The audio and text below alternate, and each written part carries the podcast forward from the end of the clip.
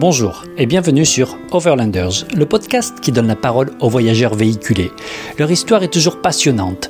Aujourd'hui, nous avons la chance d'accueillir Léa et Léo, qui sont originaires de Saint-Martin de Guadeloupe et de la région lyonnaise pour Léa. Léa a 27 ans, Léo 29. Ils voyagent en couple depuis juin 2019 pour une durée prévue de 5 ans. Ils sont en Nouvelle-Zélande et ont décidé de rentrer en France par la voie terrestre. Leur véhicule est un van Toyota qu'ils ont appelé Pepema. Ils financent leur voyage grâce à leurs activités en freelance et leurs économies. Leur vagabondage s'appelle Bon Baiser au pluriel. Vous pouvez retrouver toutes les informations sur bonbaiser.voyage. Léa, Léo, bonjour. Alors, où vous trouvez-vous et dans quelles conditions? On est euh, confiné dans la ville de Wanaka, en Nouvelle-Zélande. Ouais, sur l'île du sud de la Nouvelle-Zélande. D'accord. Et euh, comment ça se passe? Vous, vous êtes à l'intérieur, vous êtes avec votre van ou euh, vous êtes arrêté dans un, vous avez loué quelque chose ou euh? Ouais, on a on a dû louer un, appartement parce que parce que déjà il y avait mon frère qui nous rendait visite, donc à trois dans le van on est on peut pas dormir. Hmm. Et le confinement sous la tente, ça ne passe pas, et qu'on avait besoin de d'un accès à une douche, et que les, les douches sur les, les, les free camps en Nouvelle-Zélande sont sont fermés. Donc on a été obligé de louer un appartement pour le temps du confinement. D'accord. Donc vous êtes arrivé en Nouvelle-Zélande et, vous allez rentrer à pied, euh, enfin par les moyens terrestres jusqu'en Europe, jusqu'en France. Mais avant qu'on parle de ce voyage, qui êtes-vous? D'où est-ce que vous venez? En quoi votre passé euh, influence votre choix du voyage? Je pense que maintenant je me définis comme une voyageuse. Il était un temps où je me définissais par ma, ma profession, mais, euh, mais voilà, le voyage a pris le pas là-dessus. Avant, donc dans ma vie sédentaire qui était qui est pas si vieille, j'ai bossé en communication, en, en freelance, en prof de communication et euh, dans une association où j'étais chargée de communication. Et j'ai quitté donc mon boulot à l'université et mon boulot euh, dans l'association pour pouvoir exercer que mon activité freelance. Ce qui fait qu'aujourd'hui, je suis ce qu'on appelle une nomade digitale, même si je suis pas forcément fan du terme. Et, euh, mon objectif, c'est de, voyager sans avoir la contrainte euh, d'une date de retour ou d'un itinéraire. Est-ce que tu dirais que ce que tu faisais en avant inconsciemment, c'était euh, ça préparait euh, le maintenant ou euh, c'est un hasard parce que tu as quand même une expérience qui te permet d'être ce nomade d'aujourd'hui complètement. Je pense que tous mes, je me suis montée en freelance à, l'âge de 20 ans parce que je voulais, je voulais vraiment pas de contraintes et, et cette idée est venue très tôt et, et j'ai un peu organisé tout mon mode de vie pour à la fois et m'accorder cette liberté et m'accorder euh, le temps de voyager puisqu'on a on a commencé quand même à voyager bien avant euh, euh, ce grand départ. Et, et, tout ce mode de vie était calculé sur le voyage. Donc et mon objectif c'était dans mon activité freelance d'avoir assez de clients et de projets pour pouvoir partir sereinement sur la route. Donc ça ça a conditionné ça et les freelances, il y a beaucoup d'images, de perceptions sur les freelances. Quels sacrifices on fait pour être euh, freelancer? Je pense que déjà, enfin, c'est pas vraiment de sacrifices, c'est des choix. Mais la première chose, c'est que euh, quand tu es freelance, t'as pas forcément euh, une grande carrière comme auraient pu avoir tes copains de promo. C'est-à-dire que moi, en communication, j'en ai pas mal qui ont, qui ont intégré des, euh, des agences de communication et qui ont eu des postes assez prestigieux. Moi, de mon côté, euh, financièrement, j'ai galéré. J'ai pas, j'avais pas toujours du boulot. J'ai dû compléter avec du, euh, des petits boulots euh, pendant un moment. Et, euh, et, du coup, voilà, c'est un choix de, de, carrière qui est plus difficile, je pense, qu'un choix plus classique. D'accord, je comprends. Léo, qu'est-ce que tu faisais avant? Eh bien, ma foi, j'étais soudeur euh, en Guadeloupe, euh, d'où je suis originaire. Euh, à part ça, j'avais j'avais plein de projets dans la tête qui m'auraient éventuellement permis de, de, de travailler sous l'eau, qui est qui était ma grande, ce qui était ma grande passion. Euh, je voulais devenir scaphandrier. Et puis, euh, euh, un jour, j'ai décidé de, faire un voyage en Europe et j'y ai rencontré Léa. Et en fait, j'ai tout, j'ai tout, j'ai tout changé pour m'adapter un peu à sa, vie à elle. du coup, on, on a commencé à, à voyager sur une base très très régulière en Europe, principalement. C'était à base de de week-end ou de plusieurs semaines euh, en stop euh, à travers tous les pays européens. Et euh, petit à petit, désormais, je me, je me rattrape, je me mets à, à son niveau à elle pour essayer de, de, de, la rejoindre au niveau de, du, free, du freelance. De travailler ensemble. de travailler ensemble pour. en fait, on a des. un projet d'activité professionnelle ensemble. C'est ça. Votre rencontre, euh, j'ai lu quelques mots sur la rencontre. Elle a l'air très belle. Est-ce que vous pouvez nous la raconter? Euh, Oui, tout à fait. C'est une histoire de voyage et de d'avion, je crois. Eh bien, euh, je venais de, débarquer en Grèce, genre deux, deux, jours plus tôt par bateau depuis, depuis l'Italie. Moi, j'y étais depuis plusieurs semaines avec, avec des copines en voyage. Et il s'est trouvé qu'on logeait tous les deux dans la même euh, auberge de jeunesse à Athènes. Ouais, enfin l'histoire c'est que j'ai perdu ma carte d'identité euh, sur une île et que du coup j'ai raté mon avion. Donc je me suis retournée euh, dans cette auberge de jeunesse un peu paniquée parce que j'avais pas une thune pour rentrer en France et que je savais pas comment faire. Et, euh, et, on s'est rencontrés à l'auberge de jeunesse, voilà, parce que ça a fait rire le, gérant de l'auberge, qu'on s'appelle pareil. On, euh, on, était tous les deux français. Il fait Ah, Léo, Léa, euh, les Français, allez acheter du vin. Hop. Puis voilà. voilà, c'est l'histoire de notre rencontre. Et euh, quelques quelques semaines plus tard, donc où moi je, je, prolonge mon mon séjour à Athènes pour rester avec Léa le temps qu'elle qu'elle récupère sa sa carte d'identité parce que sa carte d'identité perdu avait été retrouvé par une, une colonie de vacances euh, qui s'était rendue sur la même île qu'elle euh, un peu plus tard. Du coup, une fois qu'elle récupère sa, carte d'identité, elle reprend l'avion pour Lyon. Et moi, je continue mon voyage euh, en Europe de l'Est. Et quelques semaines plus tard, je, je me retrouve à Lyon, chez elle. Et c'est là qu'on entame, genre quelques jours plus tard, un, un road trip tout à fait improvisé en stop vers vers, euh, vers l'Allemagne, puis le, le, Danemark, euh, pour rendre visite à un ami. Et à partir de là, voilà, on ne s'est plus quitté. Faut dire que tu as raté ton avion aussi. Oui, euh, voilà, j'avais un, un, avion pour J'avais un, un, vol retour, un billet modifiable qui me permettait de rentrer un peu à la date que je voulais. Et puis, à force de le reculer, de le reculer, de le reculer, j'ai fini par ne plus y penser tout simplement. Et voilà. J'étais euh, euh, bien coincé avec euh, Léa dans cette belle ville de Lyon. C'est une belle histoire. donc après, vous voyagez, donc il y a tous ces petits voyages, on va dire, qui vous donnent goût peut-être. alors je dirais pas à l'aventure, parce qu'on en parlera tout à l'heure de, cette différence entre voyager et, et, la complexité de pas être une aventurière. Pour toi, Léa, ce que j'ai cru comprendre. Comment est-ce que vous vous dites, allez, on en fait un plus grand et on va aller en Nouvelle-Zélande et on va revenir par les moyens terrestres? Euh, oui, je pense. Du coup, on, on, voyage régulièrement comme ça. Puis, on a toujours euh, la date de retour, qui est une grosse contrainte parce qu'à la fin de chaque voyage, eh ben, on n'en a pas assez. Quoi. Donc, on, on a poussé les limites jusqu'au bout, puisque pendant des vacances d'été, on a réussi à prendre deux mois, euh, mois en cumulé, euh, Léo en sans solde, et on allé jusqu'en Chine euh, sans avion.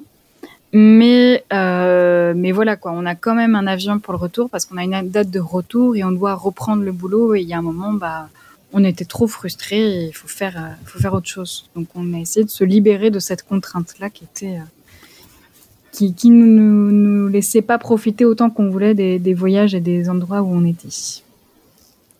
La transition s'est fait aussi assez naturellement en fait. On avait euh, euh, pas euh, sans, sans, forcément se, se, concerter. On en avait envie tous les deux de, de, de, rester plus longtemps sur la route, de rester plus longtemps en voyage. Euh, du coup, c'était la, la, suite logique hein, de ce qu'on faisait déjà avant. C'était la, c'était de, de, rester et de vivre sur la route. Comment vous êtes arrivé en Nouvelle-Zélande? En avion, malheureusement. Euh, Eh oui, on a on a triché aussi là-dessus parce qu'on du coup on, a on s'est inscrit au, programme de, de, PVT, le, le, Working Holiday Visa. Et du coup, moi, approchant de la date limite des, des 30 ans, on s'est dit qu'on voulait se, se dépêcher et pas, et pas perdre de temps là-dessus. Du coup, on a, on a, on a choisi de d'accélérer le processus pour rejoindre rapidement la, la destination finale pour ensuite faire le trajet inverse. Est-ce que vous pouvez expliquer le PVT pour ceux qui nous écoutent? Alors c'est un visa, c'est le visa vacances-travail qui permet... Euh, programme vacances-travail. le programme euh, vacances-travail qui permet... Euh, alors en Nouvelle-Zélande, c'est aux jeunes de moins de 30 ans euh, de travailler pendant un an dans le pays. Euh, en Australie, c'est moins de 35 ans. Voilà, c'est des partenariats entre les pays, donc ça, c'est entre pas mal. Il y a en Nouvelle-Zélande, il y a en Australie, il y a en Canada pour les, les plus connus, mais il y en a aussi certains au Japon et en Amérique du Sud. C'est un moyen de voyager, de pouvoir travailler sur place euh, en même temps un bon échange. Alors, vous parlez souvent de sans avion. Alors, je comprends le pourquoi, du comment, et à la fois euh, la tendance d'aujourd'hui et à la fois une vraie volonté. comment vous expliquez que vous voulez voyager sans trop prendre l'avion alors nous, on a décidé d'arrêter complètement. Là, c'était le dernier, celui qui nous a conduit ici. C'est une volonté qui est mûrement réfléchie. Ça fait un moment qu'on y pense. Et il y a deux raisons qui nous conduisent à arrêter l'avion. La première, c'est euh, tout simplement pour être en accord euh, avec nos convictions écologiques, puisqu'on est, euh, on est profondément euh, marqué par tout ça et on, on adapte notre euh, mode de vie à ces convictions-là. Et l'avion euh, a clairement un impact trop gros, donc histoire de pas trop avoir de dissonance, bah, on a choisi de l'arrêter, mais on n'a pas pour autant choisi d'arrêter le voyage. Donc on, on concilie les deux. Et justement, le fait de voyager sans avion, il me semble que euh, de l'expérience qu'on a pu en avoir, c'est les voyages les plus intéressants et les plus marquants. Donc, euh, on, est de nouveau lent, on voit les paysages changer, il y a un peu plus d'imprévus, donc on, renoue avec ce qui me semble être la définition euh, d'un vrai voyage. Alors la relation avec euh, le voyage que vous avez choisi et euh, je vais parler de Bon Baiser. Donc toi tu produis le blog voyage épistolaire Bon Baiser au pluriel. Qu'est-ce que c'est un blog voyage épistolaire? Alors un blog voyage épistolaire, c'est, euh, je, crois que c'est le seul. C'est, c'est mon petit blog sur lequel je publie mes textes sous forme de lettres. Donc il y a un côté plus intime dans, mes écrits. Je m'adresse à une personne au singulier et, euh, je parle plus de récits et euh, d'expériences de vie que euh, que je donne de conseils, disons voyage. Et puis à côté de ça, sur tous les réseaux sociaux, je publie sous forme de cartes postales beaucoup plus régulièrement. Donc voilà. L'épistolaire, c'est pour les lettres et les cartes postales. C'est ça. Donc, tu écris des lettres dans lesquelles tu tutoies. Comment tu fais pour écrire? Est-ce que tu penses à quelqu'un et pourquoi tu tutoies euh, dans la lettre? Alors, ça, ça, dépend des, ça dépend des lettres. Il y, a, il y en a que j'adresse vraiment à une personne à laquelle je pense. Et il y en a d'autres où je, je m'adresse à un voyageur comme si ça avait été un voyageur, un voyageur que j'ai rencontré sur la route et euh, à qui je parle là. Par exemple, euh, bah, ma, dernière, c'était sur euh, le voyage sans avion et je m'adresse à, quelqu'un qui est passionné par le voyage. Donc, j'ai pas forcément une personne en tête, mais mais j'arrive très bien à m'imaginer avoir le même type de discours au coin d'un feu le soir. Qu'est-ce que ça crée de d'envoyer ces lettres? Oui, moi de mon côté, cette façon m'intéresse et j'aime écrire comme ça plus que, que des choses plus froides. Euh, enfin, plus froides. Euh, mhm. J'aime bien rentrer dans le personnel. C'est ce qui me ce qui m'intéresse dans l'écriture. Je trouve que c'est plus challengeant, disons. Et ensuite, du côté euh, de ceux qui lisent, bah, généralement, oui, ça fait des échanges intéressants, puisque j'ai pas mal de gens, qui, euh, de personnes qui prennent le temps de me répondre. Et, euh, et du coup, il y a un vrai échange épistolaire qui, qui, peut se mettre en place, et ça, c'est vraiment, c'est vraiment passionnant. Et ça crée des liens forts avec des gens que tu connais pas? Oh oui, ouais, j'ai l'habitude de les, de les, appeler mes amis virtuels, mais ça fait un peu bizarre dit comme ça. Mais oui, il euh, y a des gens que j'ai jamais rencontrés, mais avec qui il y, y, a un vrai lien euh, qui s'est euh, qui s'est construit au fil des différents échanges. Vous voyagez, et là je vous cite, de façon éthique et responsable. Alors on a parlé de l'avion. Qu'est-ce qui rend le voyage éthique et, ou responsable? Alors il y a pas mal de choses. Il y a, bah, il y a déjà son mode de vie à soi qu'on essaye d'avoir le plus, disons, propre possible. Mais il y a également, je dirais, la consommation locale. On, essaye, en étant quelque part, d'apporter quelque chose à l'économie locale.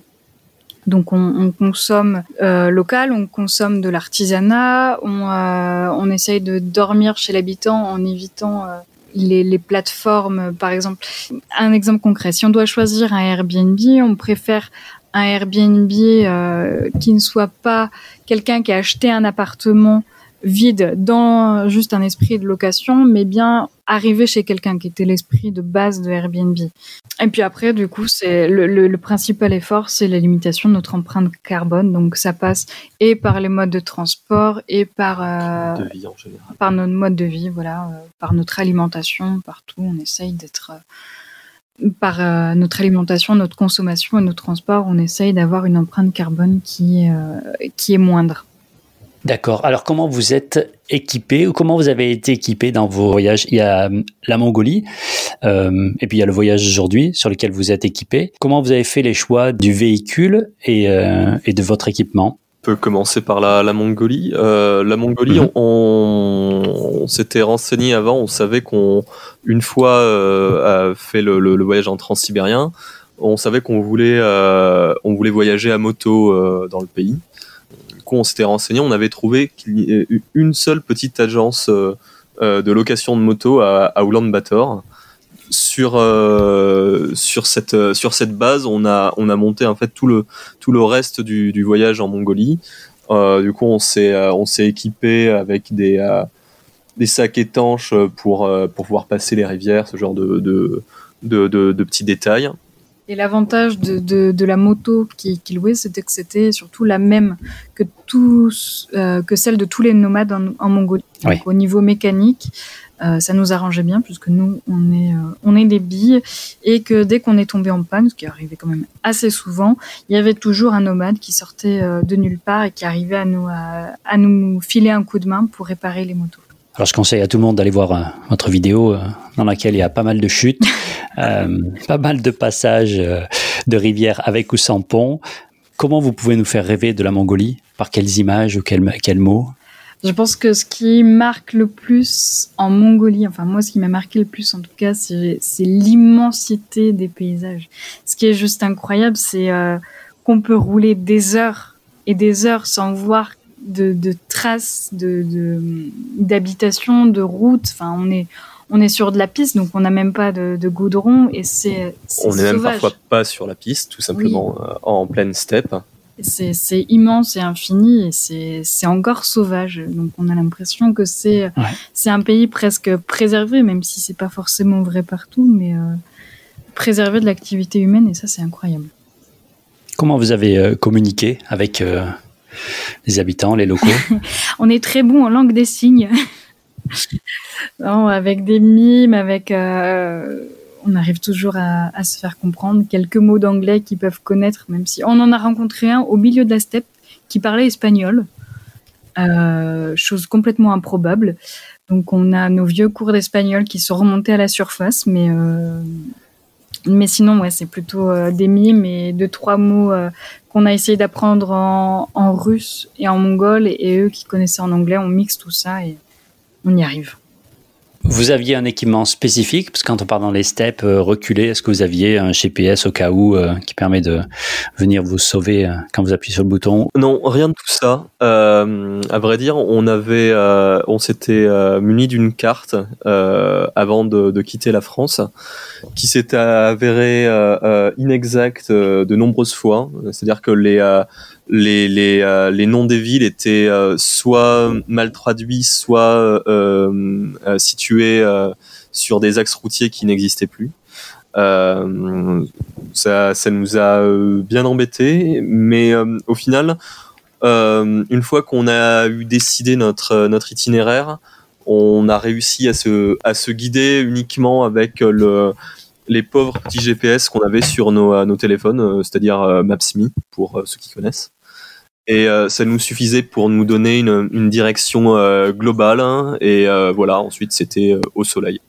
Vous avez bu, mangé, vous aviez de l'eau potable, vous avez jamais eu de problème? On avait chacun un bidon de je sais plus de 5 litres sur la sur la, à l'avant de la moto. ça nous suffisait pour tenir quelques jours comme ça mais de toute façon tous les on n'a pas passé une seule journée sans croiser de la une présence humaine. C'est-à-dire, euh, ça pouvait être une euh, un, rendez-vous qu'on s'était donné à une station-service euh, ou passer à travers un, petit village ou des une tente de, de, nomades au milieu de la steppe. Du coup, on n'était jamais vraiment tout seul. D'accord. On va passer à celui que vous commencez aujourd'hui, le voyage depuis la Nouvelle-Zélande. Comment êtes-vous équipé aujourd'hui donc avec un van que vous avez équipé ou que vous avez acheté équipé Alors non, celui-là, c'est notre tout premier van, du coup on l'a acheté équipé. Euh, ce, qui, ce qui était plus facile pour nous aussi puisqu'il y a mon petit frère qui nous rend visite. Donc on a essayé de partir en road trip le, plus rapidement possible. Euh, puisqu'il est arrivé une semaine après nous. Donc on a eu une, semaine pour acheter les vannes et faire un peu de paperasse avant de partir. Donc il est tout équipé. Est-ce que vous avez donné un nom à votre véhicule? Oui. Tout à fait. C'est Pépéma. Alors, il se trouve que le, le volant euh, du véhicule est un peu customisé et il, ah. y a un, papillon blanc euh, là où se trouvait euh, l'avertisseur sonore. Et après, après moult décisions, on s'est mis d'accord pour l'appeler papillon blanc. Pépéma en maori. Vous l'aviez trouvé à l'avance ou vous l'avez cherché sur place? On avait commencé quelques recherches euh, avant d'arriver, donc on était en Inde avant, donc on avait commencé un peu à envoyer des messages depuis l'Inde pour avoir des visites, mais on, a fini par, euh, par le trouver sur place. Comment vous pouvez le décrire alors, ce, véhicule? Comment vous dormez? Comment vous mangez? Est-ce qu'il y a une douche extérieure peut-être? Euh, Non, on, réfléchit à en installer une douche solaire sur le dessus, mais sinon voilà. C'est un van, c'est un Toyota iHaze pour ceux qui connaissent. Donc c'est un van plutôt de taille moyenne. On a un toit euh, un peu surélevé, ce qui nous permet de presque tenir debout dedans, mais euh, mais pas tout à fait. Euh, le gros avantage de ce van, c'est qu'il est isolé. Donc là, l'hiver arrivant en Nouvelle-Zélande, on, on, risque, on peut survivre ce qui est une bonne nouvelle. On a également une cuisine à l'intérieur, ce qui, ce qui est bien pratique, et un grand lit fixe dans lequel on passait euh, le plus clair de notre temps dès qu'il fait pas trop beau, on mange à l'intérieur sur le lit, etc. Et on a on n'a que ça, donc la plupart du temps, enfin jusqu'ici, on, on dépend des, toilettes et des douches euh, qui y un peu partout dans le pays de façon qui sont mises à disposition gratuitement pour les voyageurs. On a un grand panneau solaire sur sur le toit et on a une, une seconde batterie, ce qui nous permet d'être autonome euh, peut-être une journée sans rouler. Mais, euh, mais on pense essayer d'améliorer un peu ce système à l'avenir parce que euh, si on doit passer plusieurs jours à travailler à un endroit, c'est un petit peu juste pour l'instant. Quel est le programme en Nouvelle-Zélande? Quand vous pourrez bouger? Comme, comme toujours, il n'y a pas vraiment de programme. Je pense qu'on va essayer de, de visiter encore un petit peu l'île du Sud sur laquelle on est et qu'on va qu'on va travailler puis on va alterner comme ça période euh, de travail et période euh, de voyage. Euh... Quel genre de travail vous allez faire par exemple? Est-ce que vous savez déjà? Euh, oui, parce qu'en fait, on, on doit, euh, on prévoit de prolonger notre notre PVT, faire l'extension de trois mois. Du coup, il nous faut absolument bosser en, en horticulture ou en viticulture. Du coup, on, voilà, on espère, on est dans, dans, dans, des régions euh, viticoles. Du coup, on espère pouvoir y trouver du, euh, du travail. Quelque chose que vous avez déjà fait avant ou c'est tout nouveau pour Ça sera nouveau pour nous. Oui, on sort complètement de ce qu'on fait euh, d'habitude. C'est l'occasion de tester des nouveaux, des nouveaux boulots. Alors je vais en profiter pour revenir ce que j'ai lu de quelque chose que tu as écrit, Léa, sur ce, ce côté voyageuse, mais pas aventurière, comme un je sais pas, c'est un complexe de pas être comme les autres qui se disent aventuriers ou comment tu lis le voyage au fait d'être une aventurière ou pas une aventurière justement. Et comme quoi c'est ouvert à tout le monde et possible pour tout le monde peut-être? Oui c'est surtout c'est surtout dans ce sens-là euh, le voyage qu'on fait euh, et les voyages qu'on a fait euh, quand on en parle à notre entourage quand on en parle à des amis c'est vrai que il y en a pas mal pour qui ça semble complètement inaccessible alors que dans les faits ça ne l'est pas on n'a rien d'exceptionnel là-dessus. On fait euh, des choses euh, assez accessibles pour tout le monde qu'on fait. Donc c'est c'est dans ce sens-là que, que je l'ai dit. Voilà, le, le Lyon-Pékin sans avion, on l'a fait sur des vacances d'été. Donc euh, c'est c'est faisable. C'est accessible. Qu'est-ce que ça change dans les relations avec la famille, les amis qui sont eux restés ou est-ce que ça change quelque chose dans la relation? Alors oui, forcément, parce que euh, parce que les, les, fiches changent et évoluent et que euh, nous, du coup, on est absent. Ça fait pas très longtemps là qu'on est parti, mais on a déjà manqué euh, des naissances, on a déjà manqué des mariages et et du coup, cette absence-là de leur vie fait qu'ils continuent à la construire sans nous, c'est normal. Et nous, pareil, on évolue sur un autre chemin. Et même si on a énormément de, soutien de la part de nos proches, euh, il y a des choses qui, je pense, au bout de quelques années, seront difficiles à, à expliquer et à, à faire comprendre parce qu'elles n'ont pas été vécues. Et dans l'autre sens, c'est pareil, quoi. On aura peut-être du mal à, à, comprendre tous les tenants et les aboutissants d'une euh, d'une vie de famille, comme on aura du mal à faire comprendre euh, tout ce qu'on a pu ressentir dans, dans un voyage. Alors, quand vous voyagez, j'imagine que vous découvrez euh, les autres cultures, donc la, la culture de Nouvelle-Zélande.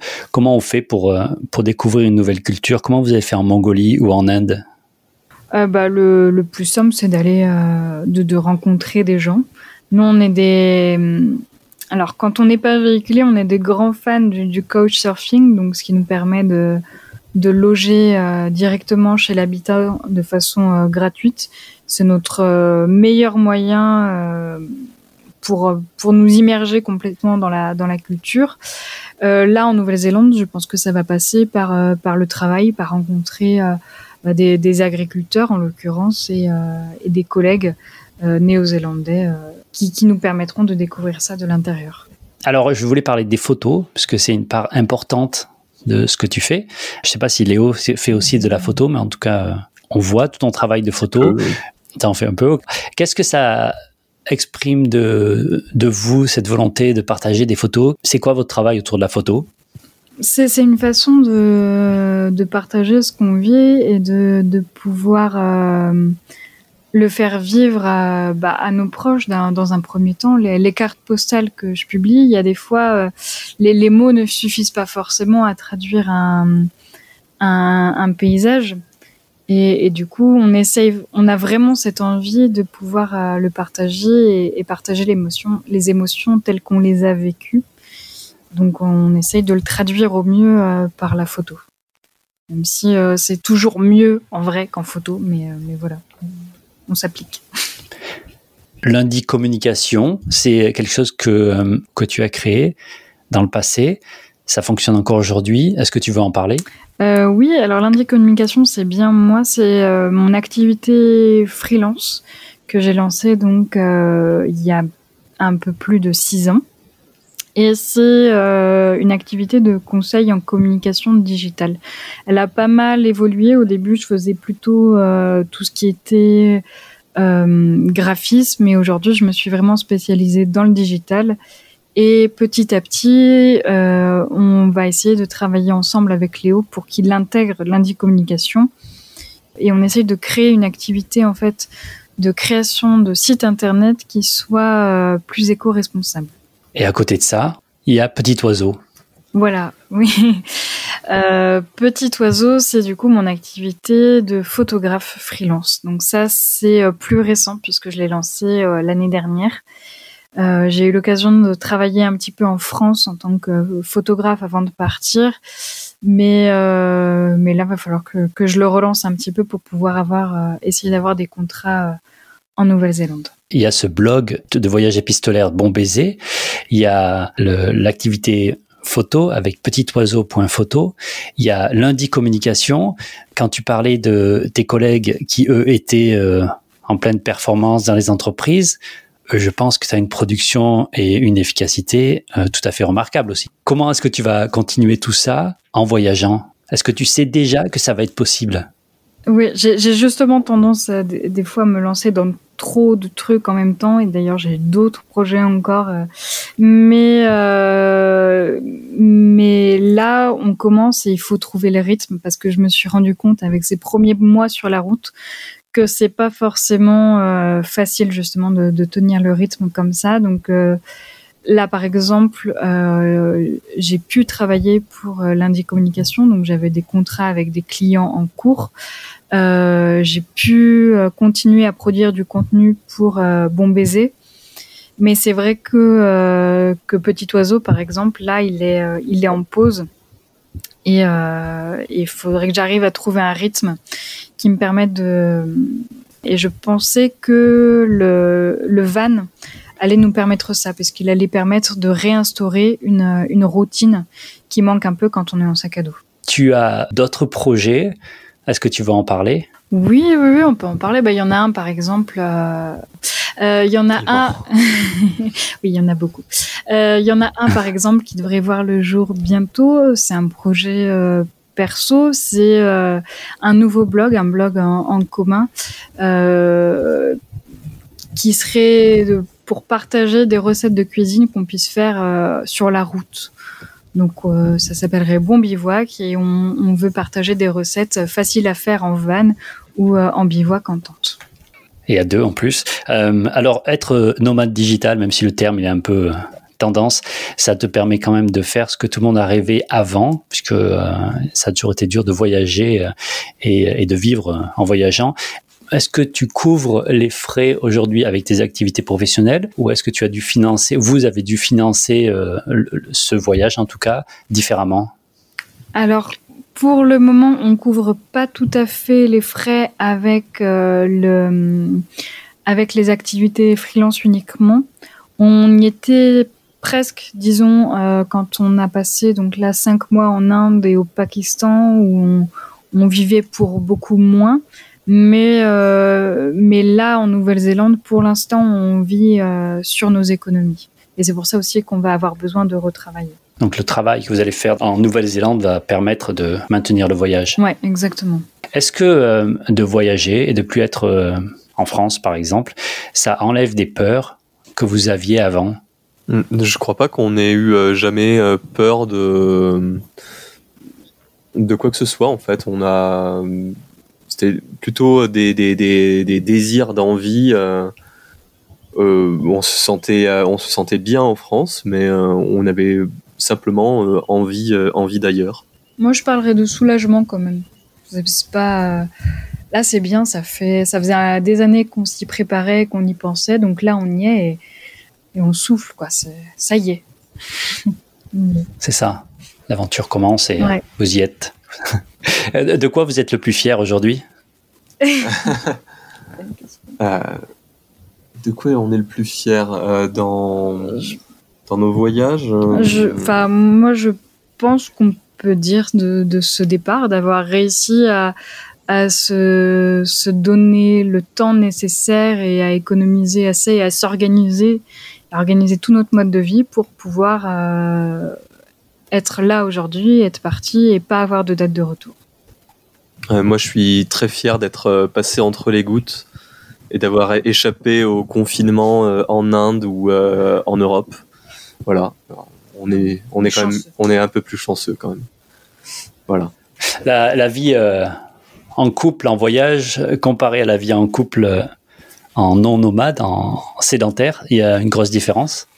Bah, je pense que ce que tous les couples là vivent avec le confinement euh, à être H24 ensemble. Nous, on le vit depuis, euh, depuis le début. depuis le début.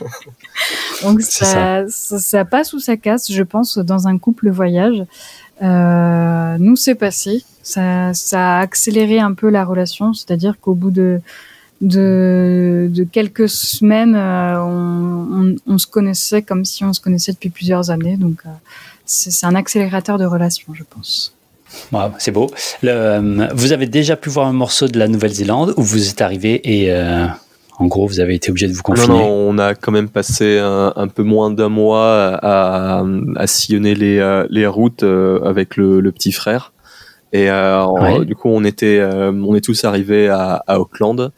Et d'Auckland, on est tout doucement descendu petit à petit vers l'île du Sud jusqu'à Wanaka où on se trouve actuellement. Du coup, on a, on en a quand même bien profité avant de s'enfermer. Vous pouvez décrire ce qu'il y a autour de, autour de vous? Qu'est-ce que vous voyez? Euh, Bien, on, est dans, dans, une petite résidence. Du coup, on a la vue sur un joli petit jardin avec les, euh, les canards qui sortent du ruisseau et qui viennent euh, le matin frapper à la baie vitrée pour réclamer des miettes. voilà. Uh-huh. C'est Wanaka, c'est une toute petite ville euh, très euh, qui a l'air très agréable à vivre. J'ai pas l'impression que le que le, confinement change grand chose à la à, au rythme de vie qui, qui semble quand même assez lent dans cette euh, dans, dans, ces territoires assez reculés de Nouvelle-Zélande. Est-ce qu'il y a un message que vous aimeriez passer à ceux qui nous écoutent par rapport au voyage, au voyage itinérant avec un véhicule et Qu'est-ce que vous leur diriez De euh, sauter le pas. De, oui, de sauter le pas si c'est pas déjà fait. Et puis, euh, moi, je pense que je conseillerais d'être lent et encore plus lent si on est déjà lent parce que parce que c'est là-dedans qu'on prend le plus de plaisir, je pense, quand on voyage. Quoi. C'est d'arriver à, à, se sentir chez soi un peu partout, donc prendre le temps de prendre des marques et, euh, et ralentir vraiment ce qui contraste avec les modes de vie plus, plus sédentaires. Mais c'est ce qui fait le voyage tel que vous voulez le vivre, j'imagine. Oui, ouais, nous, c'est vraiment ce qu'on est venu rechercher. Vous savez déjà quand est-ce que vous allez euh, pouvoir rebouger ou pas encore? Euh, A priori, le confinement en Nouvelle-Zélande devrait prendre fin euh, dans, dans une petite dizaine de jours. Il ne serait pas reconduit. Donc j'imagine que vous attendez que ça? Oui, Là, on a la bougeotte. C'était très agréable de vous parler. Euh, au revoir Léa, au revoir Léo, à très bientôt. Merci pour aujourd'hui. Bye bye. Salut Cyril. Léa, Léo, merci. Votre récit est définitivement inspirant. Il s'appelle Bon baiser. Ils débutent leur expérience d'Overlanders en voyageant lentement depuis la Nouvelle-Zélande jusqu'en France par les voies terrestres. C'est la fin de cet épisode. Merci à toutes celles et ceux qui nous écoutent. Retrouvez toutes les informations sur overlanders.fr, Instagram et Facebook. Un nouvel épisode très prochainement. Bonne route, bonne aventure, bon overlanding.